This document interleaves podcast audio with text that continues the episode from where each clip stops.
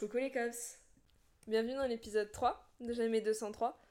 Euh, Aujourd'hui, on veut vous parler d'un sujet qui nous tient un peu toutes les trois à cœur et qu'on a beaucoup trop vécu depuis le début de nos études, le syndrome de l'imposteur et la peur de l'échec. Cassandra, pourquoi est-ce que c'est important pour nous d'en parler? Important pour nous d'en parler parce que, bah, comme le disait Agathe, on l'a vécu un peu toute cette année et l'année dernière.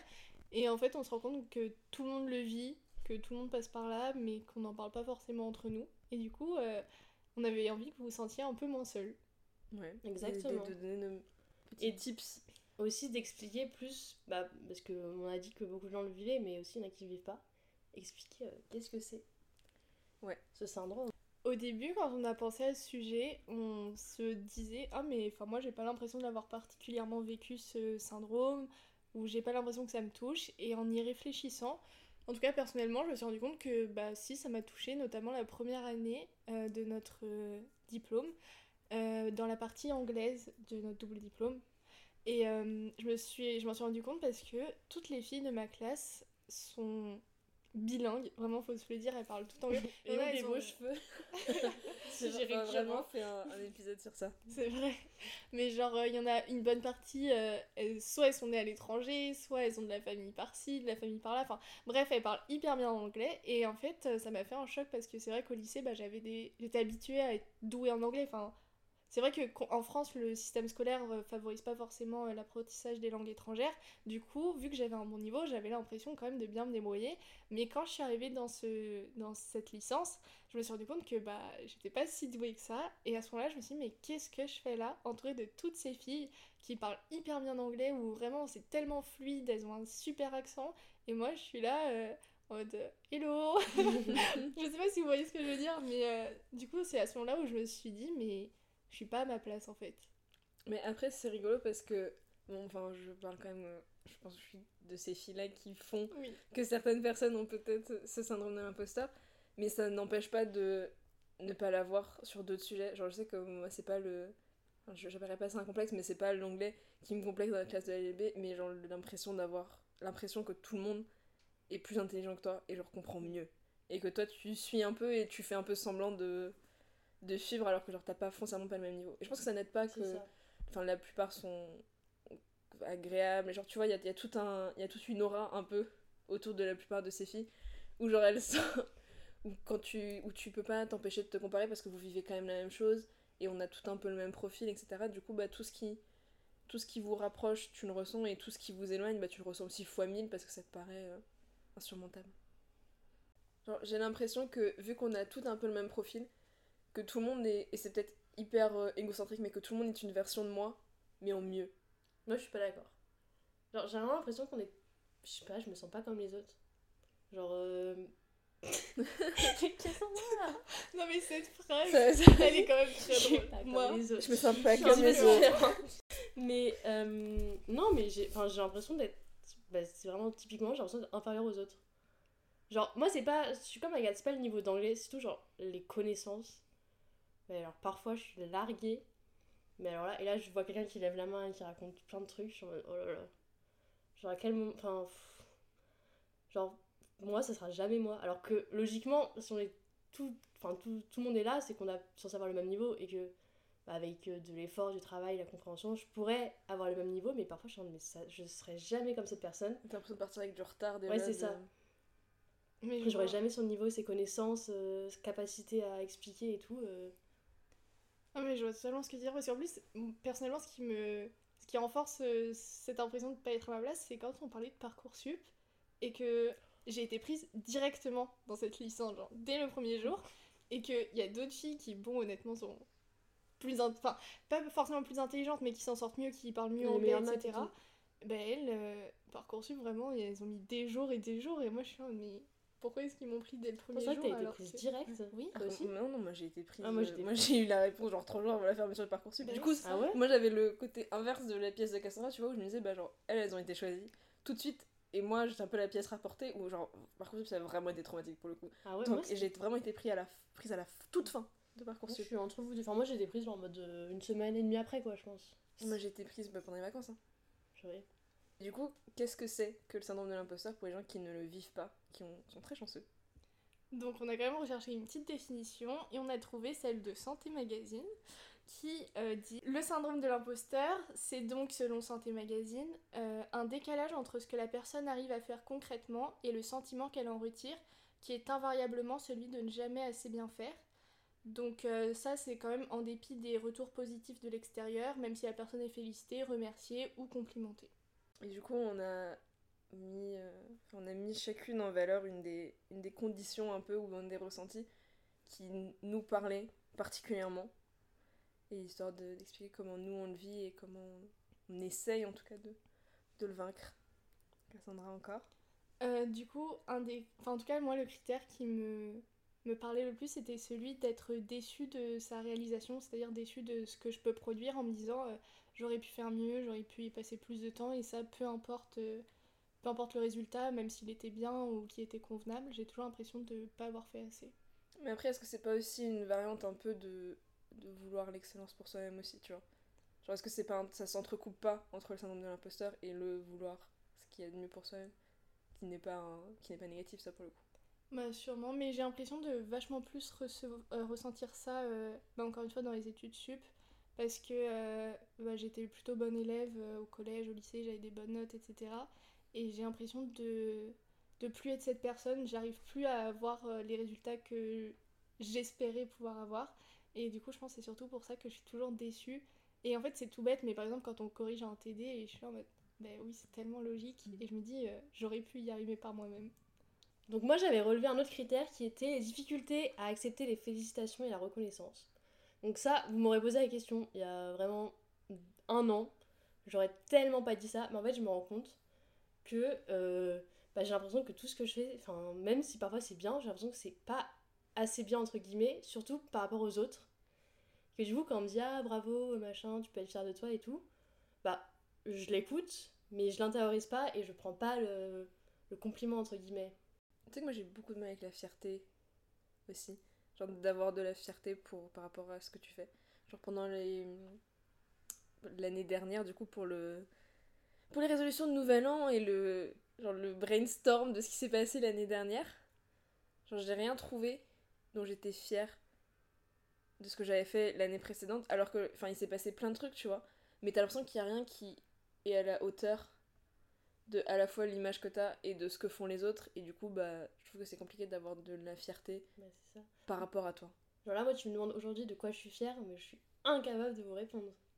Ce qui est hyper triste Mais C'est comme quand on cherchait tout à l'heure et qu'on disait quels sont nos petits bonheurs actuels, c'est. Il y avait rien qui Mhm. venait. après je pense que bah par rapport à nos trucs de petit bonheur ou faut l'expliquer peut-être où c'est un truc que Marie elle nous a appris enfin de reconnaissance où tous les jours du coup tu dégages trois euh, Trois petits trois kiffs. petits kiffs trois trucs dans ta journée qui t'ont qui t'ont fait kiffer et je pense qu'en fait c'est une habitude enfin c'est un peu un muscle la gratitude tu vois Je pense, oui, c'est un Et truc. c'est qui- peut-être la fierté aussi, c'est comme un muscle où faut s'entraîner à se dire euh, Mm. putain j'ai géré ou. Mais c'est compliqué quand t'es dans un cursus académique comme on l'est, qui est quand même assez demandeur en termes d'efforts et qui où tu, tu récoltes pas tout le temps ce que t'as semé non plus. Mhm. De se dire genre je suis fière, enfin je me vois mal être fière de mon mi-parcours d'admin où j'ai eu 5, tu vois ce que je veux dire? Alors que j'ai travaillé et j'avais l'impression de comprendre, mais vu qu'il n'y a pas le résultat, bah y a la fierté est pas justifiée. Mhm. Genre, je peux être fière d'avoir été régulière dans mon travail, etc. Mais vu que ça n'a pas fonctionné, bah. Enfin, Le processus compte moins, quoi. Là, dans ce cas aussi, c'est par rapport aux autres. Mm. Genre, si t'avais eu une bonne note. Je, je vais pas critiquer. Si t'avais eu une bonne note et que quelqu'un t'avait dit, mais félicitations, Agathe, euh, c'est incroyable et tout, bah. Est-ce que t'aurais réussi quand même à l'intérioriser, à te dire, bah. Je suis forte, j'ai dead.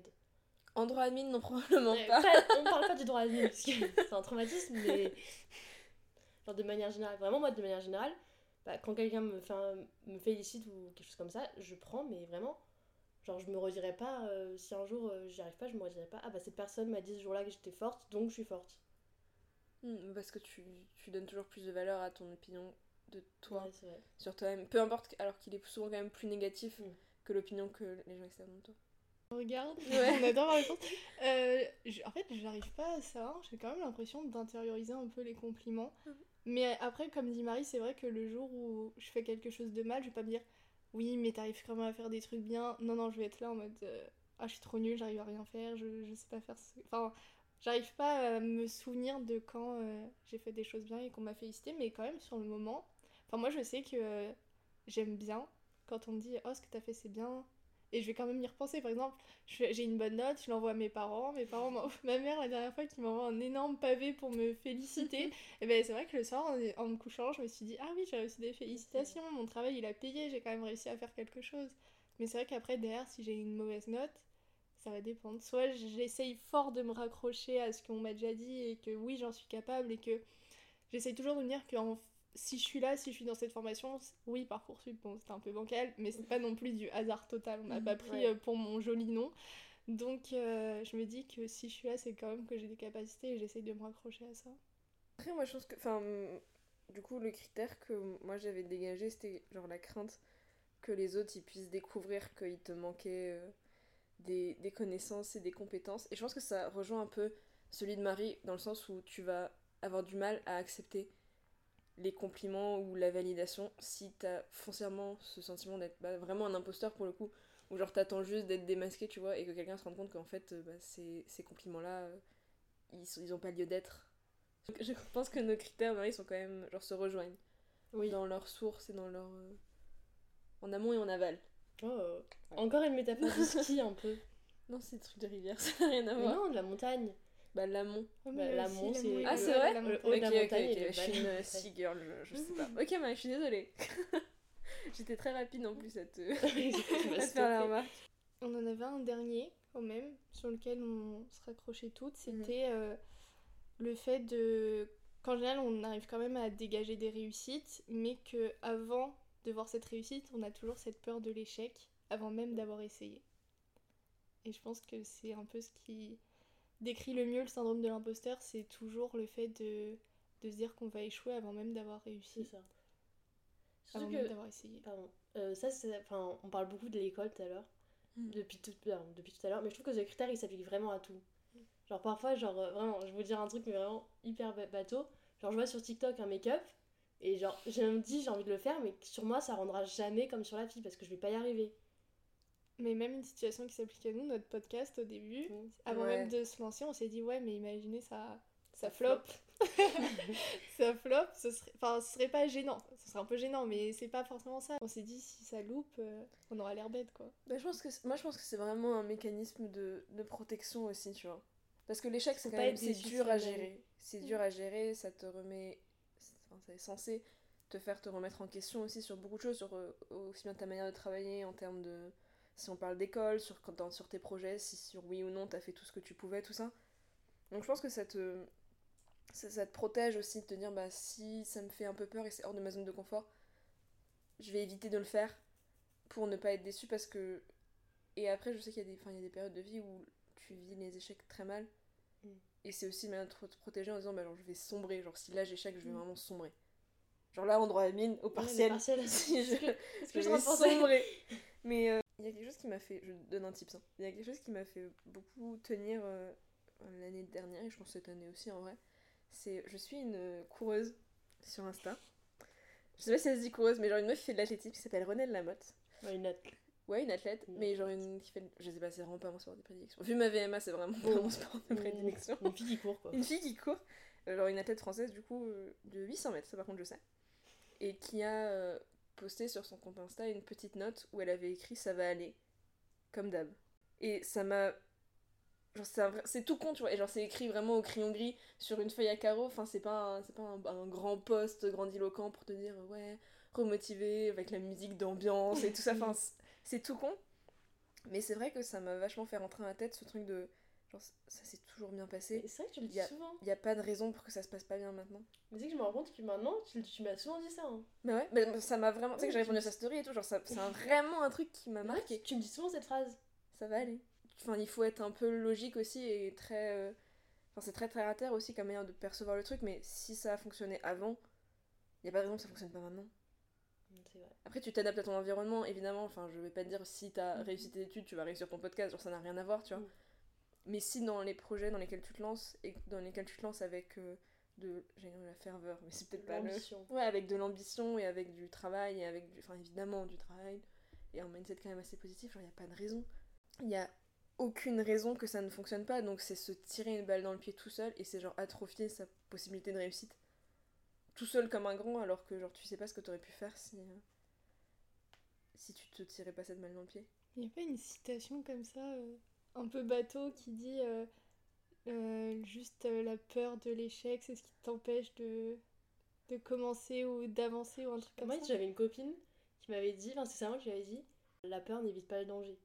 Genre, t'as beau avoir Ouais. peur, ça, ça, ça avec plus le stress, t'as beau avoir peur, redouter un moment, à le moment, il finira toujours par arriver. Après, c'est hyper compliqué à, à Mhm. appliquer, mais bah, ça finira. Enfin, tu seras obligé de passer cette étape, donc euh, après. euh, Ah si, c'était un truc que mon papa m'avait dit que je vous avais partagé. On parle vraiment de mes darons dans tous les épisodes de ce podcast, c'est incroyable.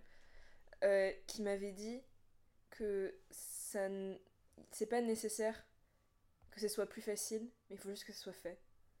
Genre tu dois pas trouver les choses plus faciles, mais il faut juste que tu arrives à les faire. vrai. Genre ton le droit admin par exemple qui, apparemment est quand même genre ça n'a ça n'y a aucune obligation qu'un jour euh, je comprenne du premier coup le droit admin mais il faut juste que je le fasse. Ouais.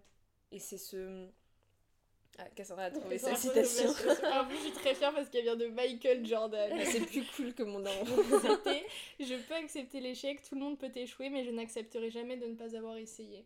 Purée. Est-ce que tu l'as tatoué dans le dans le dos euh, Cassandra avec des ailes? Avec écrit M. MJ. MJ. Comme quoi les athlètes ont souvent quand même euh, Ah, des perceptions Bon, vous savez que. Attendez, il y a un truc, bon, rien à voir avec le podcast. On peut laisser une petite anecdote. C'est que pendant 12 ans, enfin, pendant toute ma vie, j'ai confondu Michael Jordan avec Michael B. Jordan. Et que là, quand tu l'as dit, j'avais Michael B. Jordan dans la tête. Et Michael Il B. y a Jordan. l'acteur et, Il y a l'acteur et le Ah oui oui, bah moi Et j'avais que J'ai vraiment appris que c'était deux personnes distinctes il y a deux ans. Je sais pas si on va laisser dans le podcast parce qu'on va un passer pour Et brels. intériorisé, et là, j'en aurais oublié. J'avais un point et Marie m'a fait oublier un point. du coup, on a réussi à analyser les, les critères de ce syndrome et on a aussi essayé de réfléchir à des solutions qu'on pouvait mettre en place un peu au quotidien pour essayer de surpasser ce problème.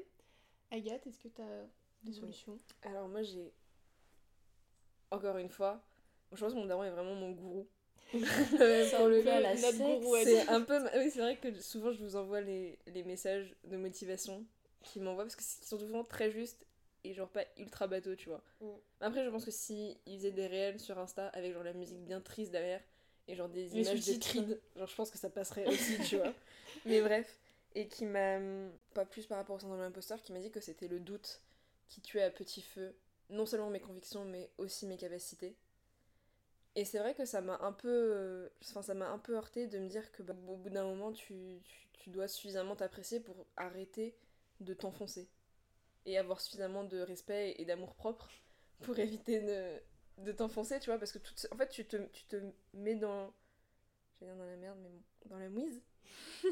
Tu t'y mets tout seul et tu t'enfonces en plus. Et genre tu te vous savez c'est cette image un peu genre ce- c'est un mime en plus d'un mec genre qui se, se noie genre dans 20 cm d'eau tu vois. Oui. et au début on voit que son visage et en fait genre il y a genre 15 cm d'eau et c'est vraiment juste qu'il est recroquevillé dans l'eau et du coup bah enfin je dis juste genre lève-toi genre arrête de te complaire dans le fait que genre ah c'est dur ah t'as du Mm. mal tu vas pas y arriver. Genre fais quelque chose tu vois. Et fais quelque chose non pas en termes de genre travailler plus ou euh, essaye de mieux comprendre et tout. Enfin non seulement mais fais quelque chose où arrête d'être négatif par rapport à tes tes capacités et par rapport à ta capacité de réussite de manière générale. Je sais pas si vous voyez l'audio sur TikTok qui était un peu trendy, genre c'était We Woke Up là. ouais. Ben moi ça a grave résonné, c'est genre au bout d'un moment tu te rends compte, tu réalises, genre par exemple tu réalises que bah, tu t'enfonçais dans ton truc, que t'arrivais pas à te relever et tout, et il y a un moment peut-être t'as un déclic, tu réalises que bah c'était pas normal, t'avances et voilà, juste, euh, je sais pas, je sais que cette, cette audio de TikTok il m'a, à un moment il a grave résonné, j'ai fait ah, genre je le voyais sur TikTok et je réalisais pas. Et un jour, je me suis dit, mais si, en fait, genre, euh, veut vraiment Ouais. quelque Et chose. puis après, ton déclic, c'est pas obligé d'être un, genre, un truc énorme où genre tu te réveilles un matin et genre, enfin, je sais pas, tu pars en Patagonie et tu fais genre euh, 18 000 km de course et genre, tu, enfin, tu vois ce que je veux dire? Enfin, ton déclic tout con, ça peut être, attends, mais genre, je, je sais pas, genre, j'ai du mal à travailler chez moi, donc je vais arrêter de mettre des, genre, des, des poids toute seule et je vais aller travailler dehors parce que sinon, si je reste chez moi, bah, je vais me détester parce que j'arrive pas à travailler toute seule. Alors que je le sais, tu vois. Donc pourquoi est-ce que je force un truc qui ne Ouais. fonctionne pas? Genre c'est vraiment forcer une porte qui est enfin, verrouillée, cadenassée, où il y a même pas de poignée, Alors que, genre, il y a une. euh, Comment ça s'appelle les trucs de supermarché? Alors, alors qu'il y a une porte euh, enfin qui s'ouvre il y a une porte à détecteur de mouvement juste à côté tu vois genre toi t'es t'es là avec ton pied de biche alors qu'il y a vraiment un truc à, détecteur de mouvement où tu peux rentrer assez facilement et tu t'obstines quand même avec ton pied de biche tu vois Mm. Voilà. c'est la métaphore de cet épisode Ok. Et ton deuxième point, du coup? Euh, mon deuxième point c'est j'ai en tout début d'année dernière une copine qui fait une école d'ingénieur c'est toujours les ingénieurs étonnamment qui m'a dit euh, en vrai, euh, genre pour avoir mon diplôme, il faut que je réussisse ma première année. Pour réussir ma première année, il faut que je réussisse mon premier semestre. Pour réussir mon premier semestre, il faut que je réussisse mon premier mois. Et pour réussir mon premier mois, il faut que je réussisse ma première semaine. Et il faut que je réussisse sur mon premier jour. Et c'est ce truc de bah ça sert à rien de paniquer pour les partiels de genre mai-juin. Alors qu'il y a des deadlines. Enfin, tu vois, c'est ce truc de ça s'additionne en fait. Tout ce que tu fais jour par jour s'additionne. Et si tu genre put in the work tous les jours arriver à cette échéance là bah en fait le processus sera fait que de toute façon tu pourras pas échouer parce que ta, ta réussite c'est étendu tu vois genre c'est pas t'as pas besoin d'une réussite de une fois t'as besoin d'une réussite qui s'étend pour non seulement réussir de manière générale académique mais aussi pour réussir dans ta dans ta perception de toi-même et du coup vaincre ton truc de peur de l'échec syndrome de l'imposteur parce que si tu si ta réussite s'étend bah tu t'as que ce souvenir là tu vois Ouais. Non, je suis d'accord.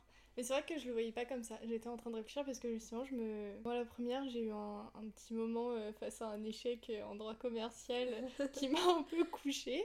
Et j'en ai parlé avec mes parents et tout. euh, et en fait, je me suis rendu compte que. Ben, on stressait, mais comme des malades. Genre, euh, j'ai eu une note, une mauvaise note à un TD. Je me suis dit, ça y est, euh, ma mauvaise note à mon TD, c'est-à-dire que le mi-parcours, il faudrait que j'ai un 18 pour rattraper le truc, mais vu que j'aurais pas 18 au mi-parcours, c'est-à-dire qu'au partiel, il faut pas que je me foire, mais enfin... Et en fait, j'étais juste à ma première note de TD, et je me suis rendu compte que j'étais pas la seule comme ça, genre, euh, à chaque fois qu'on a un petit échec, Ouais. on remet tout en question, Mm. alors que...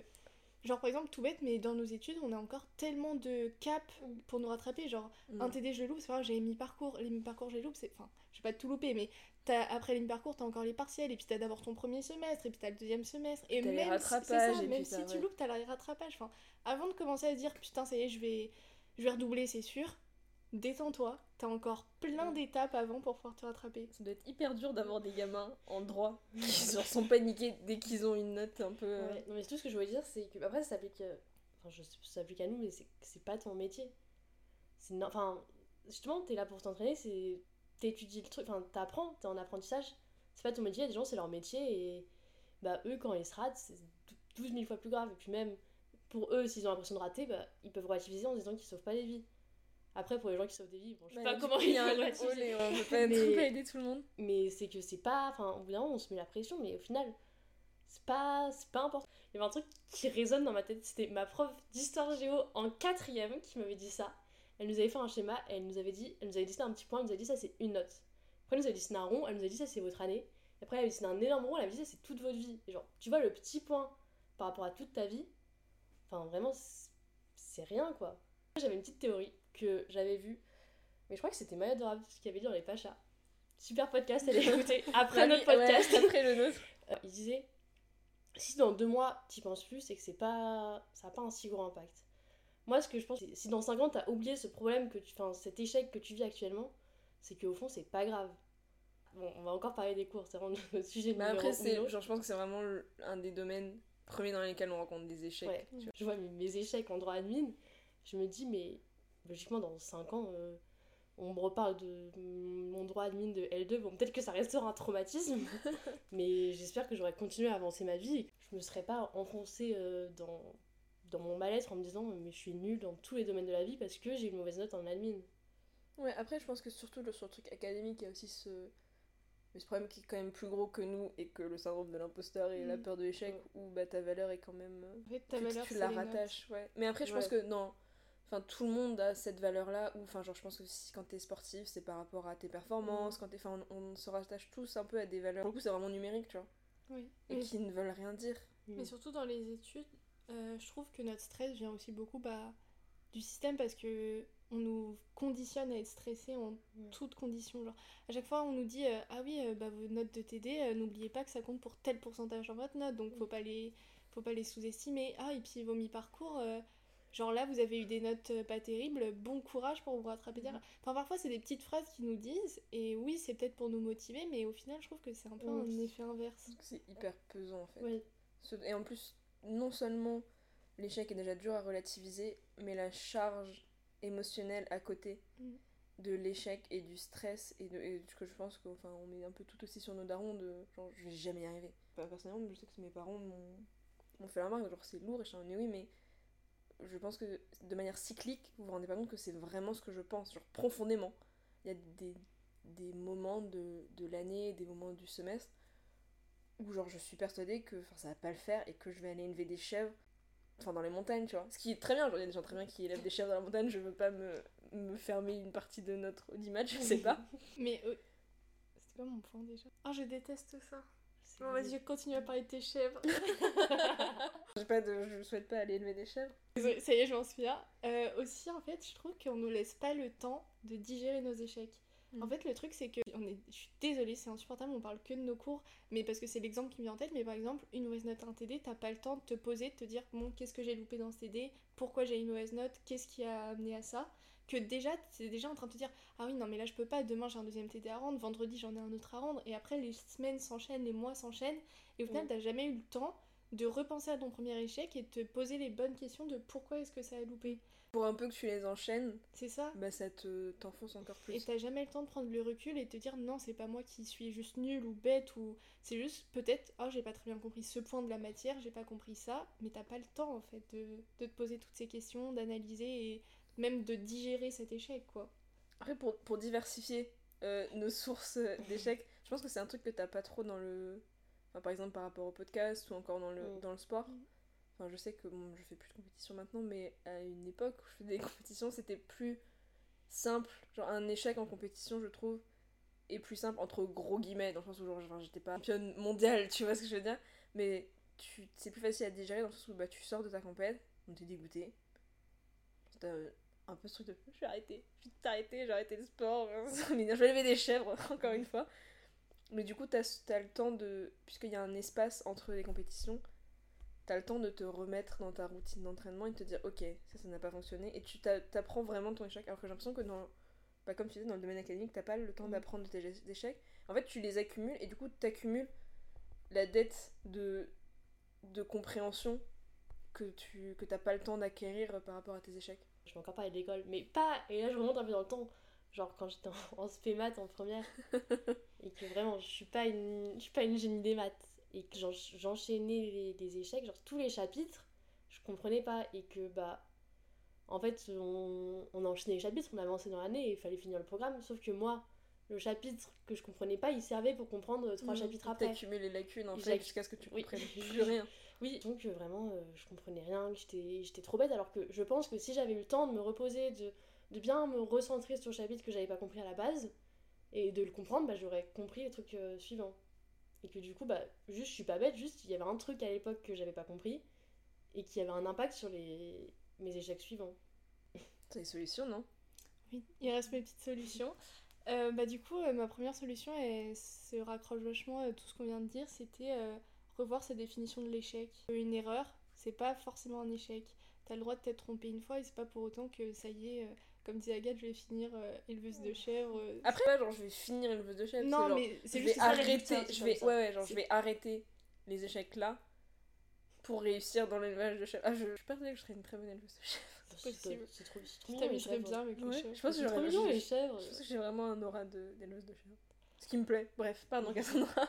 Et sinon, euh, ma deuxième euh, solution, c'était euh, prendre un peu de recul et en fait se rendre compte que la situation dans laquelle on est aujourd'hui, bah la toi d'il y a quelques années, elle en rêvait. Moi, je Ouais. sais que par exemple, euh, le. Non mais.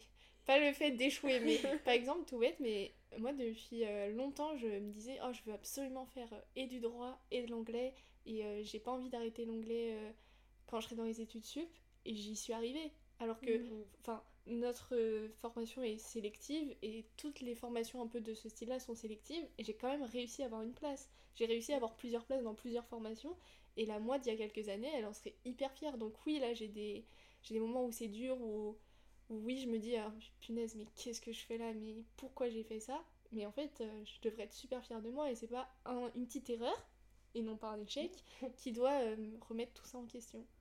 C'est drôle parce que ça m'a fait réaliser un truc. Alors, si ma famille écoute, ils vont trouver ça hilarant. Parce que quand j'étais petite, avec une copine, on jouait à un jeu qui s'appelait. non, On était. Je pense qu'on était en moyenne section. Commence pas à être justifié, Marie. On jouait un jeu mal. qui s'appelait Les filles de l'université. Et on jouait qu'on était à l'université. Et que. On avait le petit. Enfin, genre, c'était trop mignon. On allait en cours avec nos petits cartables et tout. On prenait le café. Et vraiment, c'était notre jeu. On était en moyenne section. On jouait à ça tout le temps. Et genre, il y avait longtemps, mes parents m'ont dit Mais maintenant, c'est toi la fille de l'université. Et Genre, c'est trop chou. Genre, vraiment, quand j'étais petite, je rêvais de ce moment. Et là, bah. Je suis la Gaule de l'université. quoi. Je vais à l'école. Et puis dingue. même, genre, pour arriver à là où on en est aujourd'hui, bien sûr qu'on a connu euh, des, petits, des petits faux parcours, euh, des petits moments où on a eu des doutes, mais au final, on y est quand même arrivé. Et comme tu disais, ça va aller, on va s'en sortir et tôt ou tard, on, on sera là euh, à se dire Ouais, l'université, c'était pas fun, mais regarde, genre, On en rigolera quand on sera ça, qualifié. Je pense qu'on rigolera du droit admin. Oui, c'est ça. Moi, ma maths aujourd'hui. Je pense que le, le mot de la fin par rapport aux échecs et au syndrome de l'imposteur, qui est quand même une maladie, donc on n'a pas non plus de solution. Enfin, qui n'est pas une maladie, excuse-moi. Ce n'est pas reconnu médicalement. Enfin, le terme syndrome fait quand même très clinique. C'est pas reconnu médicalement, mais faut quand même se rappeler que vous n'êtes pas seul parce que ça touche environ 70% de la population. Ne jamais se dire Ah, mais pourquoi est-ce que je suis la seule à me sentir pas à ma place? Sur ces euh, spécifications, le, le mot de la fin, c'est, en tout cas à mon sens, d'essayer de pratiquer la bienveillance envers soi-même et d'être quand même assez positif. Et comme dirait mon papa, si tu penses que ça va mal se finir, eh ben ça va forcément mal se finir. c'est Et vrai. ce truc d'être euh, positif, qui est vraiment un effort et qui est, encore une fois, je pense, un muscle, comme la gratitude et Ouais. comme le, enfin, le fait de construire sa confiance en soi, bah, ça se développe. Et c'est pas parce que pour l'instant c'est compliqué que ça le sera toujours. Et comme a dit une grande dame, Renelle Lamotte, ça va aller, comme d'hab.